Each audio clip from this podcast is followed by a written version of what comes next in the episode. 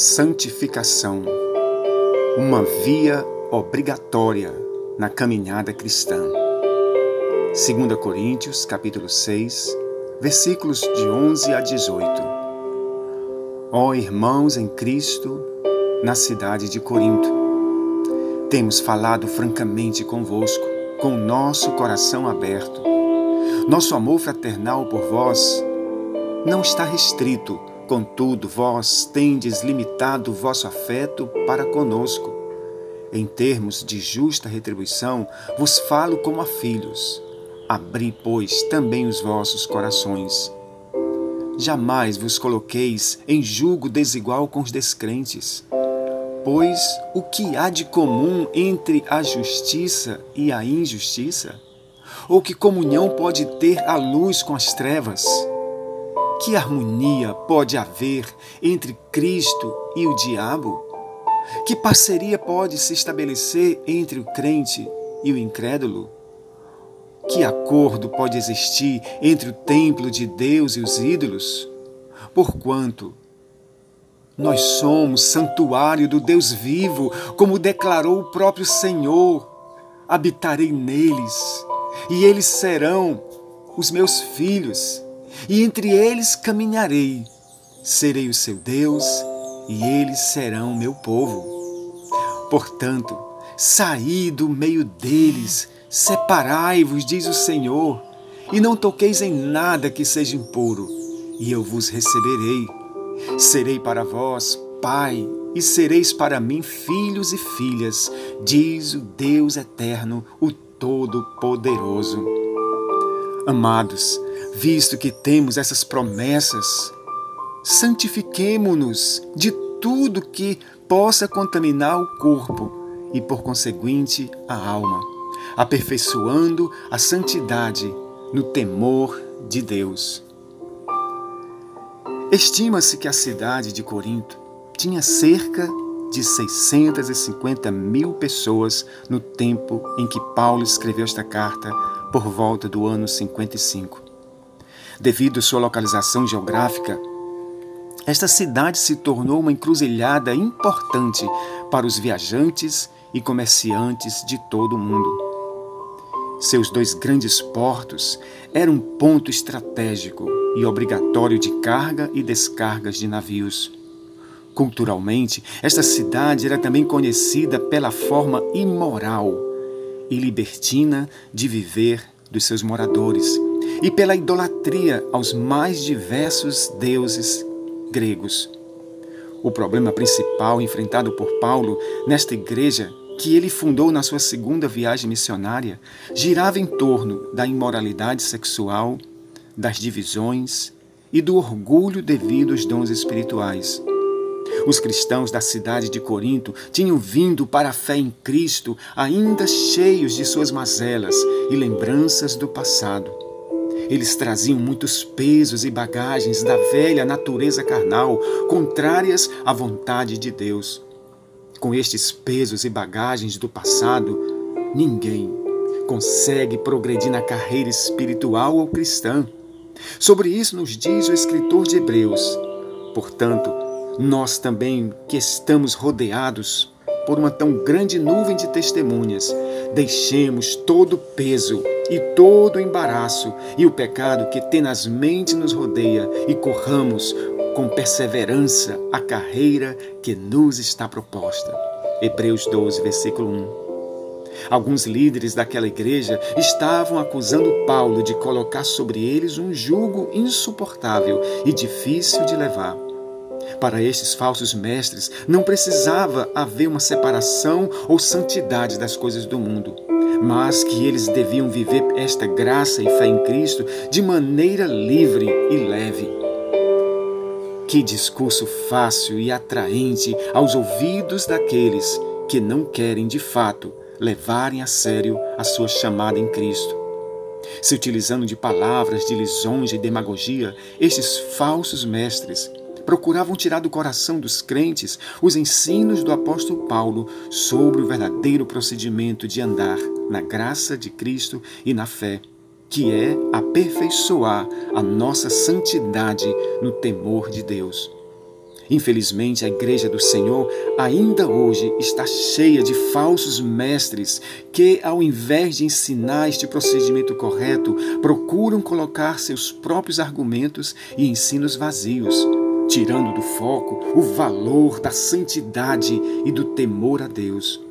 As palavras do apóstolo Pedro na sua carta corroboram com este mesmo pensamento e ensino de Paulo, quando diz: como é santo aquele que vos chamou, sede vós também santos em toda a vossa maneira de viver. Porquanto está escrito: sede santos, porque eu sou santo. 1 Pedro 1, versículos 15 e 16. Da mesma forma, as palavras do escritor aos Hebreus: Esforcem-se para viver em paz com todos e para serem santos, pois sem santidade ninguém verá o Senhor. Hebreus 12, versículo 14. Esta realidade vivida por esses cristãos do passado é a mesma vivida por muitos de nós hoje. A transformação, a mudança de rota, a renovação de mente não acontece da noite para o dia, mas é uma conquista paulatina e diária, pois esta nova vida espiritual não vem pronta, mas é construída dia após dia. Como disse Paulo aos Filipenses, eu estou convencido de que aquele que começou a boa obra em vocês há de completá-la até o dia de Cristo. Filipenses 1:6. Deus está fazendo uma obra de restauração, de cura, de milagres nas nossas vidas e no nosso caráter. Portanto, não desanimemos de buscar essa estatura de perfeição e santidade de Cristo. Esta nova posição se tornou possível com a ajuda do Senhor e do seu Espírito em nossas vidas. O foco principal desta porção pode ser resumido na seguinte frase: Viver na graça e na fé em Cristo exige de nós uma total separação de tudo aquilo que pode contaminar o corpo e a alma. Vejamos então quais são os argumentos utilizados por Paulo para defender e fundamentar esta questão tão importante acerca da santidade na vida daqueles que foram chamados. Em primeiro lugar, Paulo argumenta usando seu próprio exemplo de líder. Ele se dirige àqueles crentes chamando-os de irmãos, ressaltando a sua franqueza nas palavras, coração aberto e amor ilimitado. Como isso é importante na vida daqueles que exercem um cargo de liderança.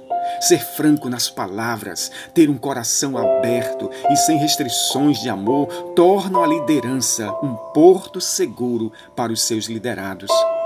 Este exemplo do apóstolo Paulo também é muito válido para cada um de nós que fazemos parte do corpo de Cristo chamado Igreja. Este argumento do apóstolo, ressaltando suas atitudes, leva-os a ter coragem de solicitar que eles também sejam assim, francos nas palavras, coração aberto e amor ilimitado. Quando o líder age com essas atitudes para com o rebanho de Deus, ele pode também solicitar uma justa retribuição das mesmas atitudes nos seus liderados. Isso leva a igreja a um patamar de maturidade e amor fraternal que é tão importante e necessária no corpo de Cristo. Em segundo lugar, o apóstolo argumenta a favor da santidade, elencando várias antíteses para salientar qual deve ser o nosso real comportamento diante do mundo e das pessoas. Ele se utiliza das antíteses justiça e injustiça, trevas e luz, harmonia entre Cristo e o diabo, parceria entre o crente e o incrédulo e acordo entre o templo de Deus e os ídolos. Todas estas antíteses são canalizadas para um único objetivo. Como servos de Deus e de Cristo, não podemos mais viver divididos. Ou somos uma coisa ou somos outra. No uso destas antíteses, o apóstolo Paulo está exortando os cristãos de Corinto que eles não podem viver livremente entre esses dois mundos antagônicos. Quando, pela dureza do nosso coração, andamos circulando livremente entre esses dois mundos antagônicos, transformamos e reduzimos a graça divina em nossas vidas em apenas uma religião vã e cheia de ritualismo. Infelizmente, muitos são escolhem andar e circular livremente por esses dois mundos, pois o pensamento que impera desde muito tempo é: não tem nada a ver. Deus não se importa com o corpo, ele quer apenas o coração. Que as palavras de Jesus acerca disso nunca nunca deixe de ecoar em nossos corações quando ele disse: Entrem pela porta estreita, pois larga é a porta e amplo o caminho que leva à perdição, e são muitos os que entram por ela. Como é estreita a porta e apertado o caminho que leva à vida eterna, e são poucos os que a encontram. Mateus 7, 13 a 14. Por fim, Paulo utiliza o argumento do santuário de Deus. Ele diz que através de Cristo nós somos santuário do Deus vivo e que o Espírito Santo agora habita dentro de cada um de nós. Esta presença real e maravilhosa do Espírito Santo deve nos constranger a uma vida de santidade e de separação das coisas deste mundo, além de nos capacitar a vencermos as fraquezas de nossa própria carne, que é tendenciosa ao pecado o Deus eterno, mesmo habitando em nossos corações pelo seu Espírito, não nos anula em nossas vontades pessoais. Temos em todos os momentos de nossas vidas uma vontade livre para viver esta graça divina em toda a sua plenitude ou transformá-la em apenas uma religião vã e cheia de rituais que estão produzindo apenas frutos para o mal. Portanto, Vimos nesta porção da carta de Paulo três grandes argumentos a favor da necessidade e da importância de vivermos uma vida de santidade. Primeiro, ele se utiliza do seu exemplo pessoal a fim de incentivar os seus ouvintes. Segundo, ele se utiliza de antíteses para salientar que diante desta realidade não podemos mais viver divididos. Ou somos uma coisa ou somos outra. E em terceiro, ele se utiliza da figura do santuário, dizendo que cada um de nós, através de Cristo, nos tornamos este santuário do Deus vivo. Neste santuário, que é o nosso coração, não pode haver espaço para Deus e para o maligno ao mesmo tempo. Oh, bendito Deus! Nos ajuda, Senhor, a trilharmos dia após dia essa rota, esse caminho, a santidade. A santidade é uma via obrigatória, Senhor, para todos aqueles que foram chamados em Cristo Jesus. Ah, Deus poderoso, não há como, Senhor, nós vivermos neste mundo trilhando dois caminhos: o caminho da santidade e o nosso próprio caminho ah, poderoso Deus, tira toda a dureza do nosso coração. Nos ajuda, Senhor, a olharmos para o alvo.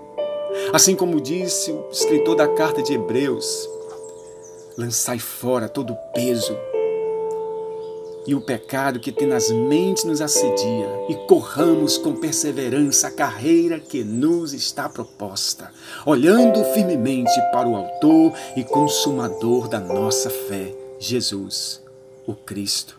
Oh, maravilhoso Pai, em nome de Jesus nos ajuda. No poderoso nome do teu Filho, assim eu oro. Que a graça maravilhosa de Cristo, que o teu grande amor de Deus e de Pai, que as consolações do Espírito Santo permaneçam sobre nós, hoje e sempre. Amém.